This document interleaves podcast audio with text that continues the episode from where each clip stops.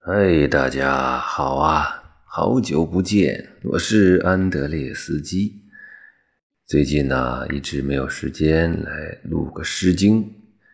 今天呢，趁着天还没亮，我们再来读一篇吧。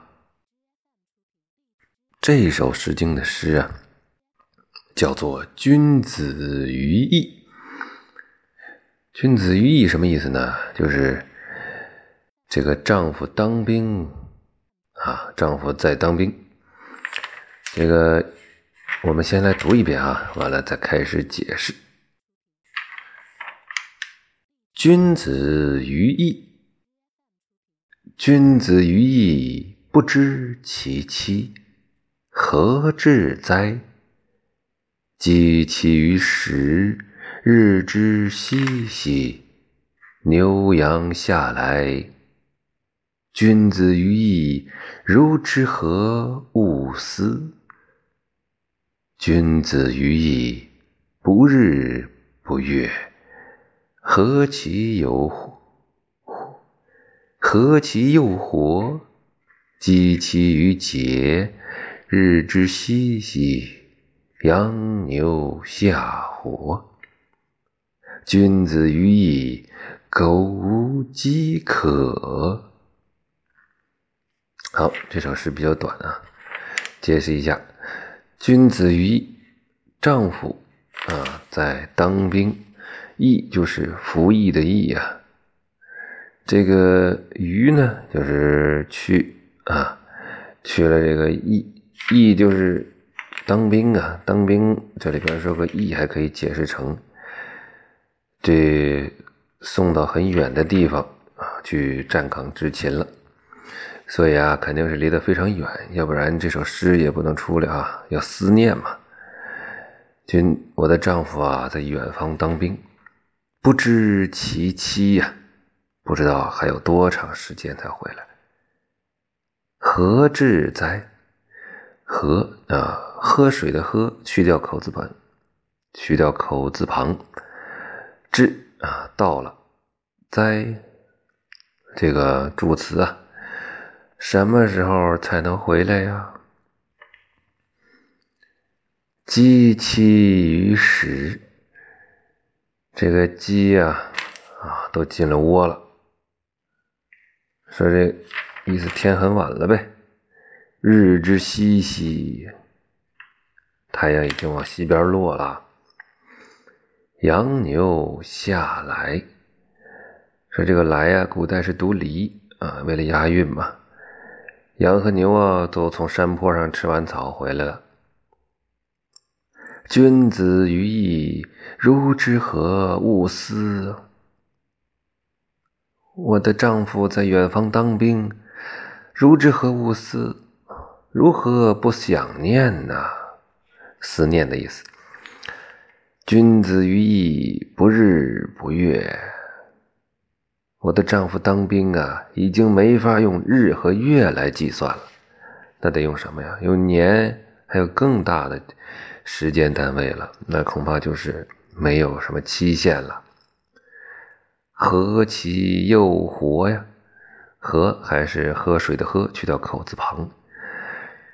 诱惑啊，这是有，这里边念诱。活呢是单立人加一个舌头的舌，意思就是。相会，什么时候还能再相会呀？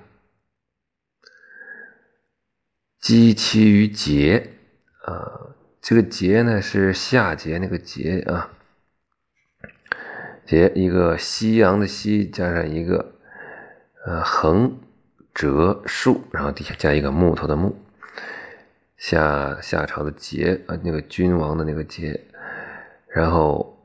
节是什么意思呀？就是小木桩啊。说这个鸡啊，都在小木桩上休息了。日之西兮，太阳落山。牛羊牛下活，这个活呢，又不是单立人了，要是提手旁加一个舌头的舌，但是它通那个单立人那个，这是两个我们都不常见的字互相通了一下。说牛羊下来聚在一起了啊。那羊和牛都聚在一起了，进了栏了。我跟我的那个爱人啊，丈夫还不能相会呢。君子于义，苟无饥渴。这个君，我的丈夫啊，在远方当兵。苟无饥渴，这个“苟”是草字头加一个句子的“句”。哎，怎么怎么理解呢？是但愿吧，啊。但愿他也不饿也不渴呀，是怎么翻译成如希望他啊？也这里也有而且，就而且没有饥渴，就是说他在远方的当兵啊，呃，并且呢又不饿又不渴，这是一种美好的愿望啊，所以这翻译成但愿他又不饿又不渴呀。好，这首诗的意思大概就是这样啊。我们再来有感情的读一下：“君子于义，不知其妻，何至哉？及其于时，日之夕矣。羊牛下来。”君子于义，如吃何勿思？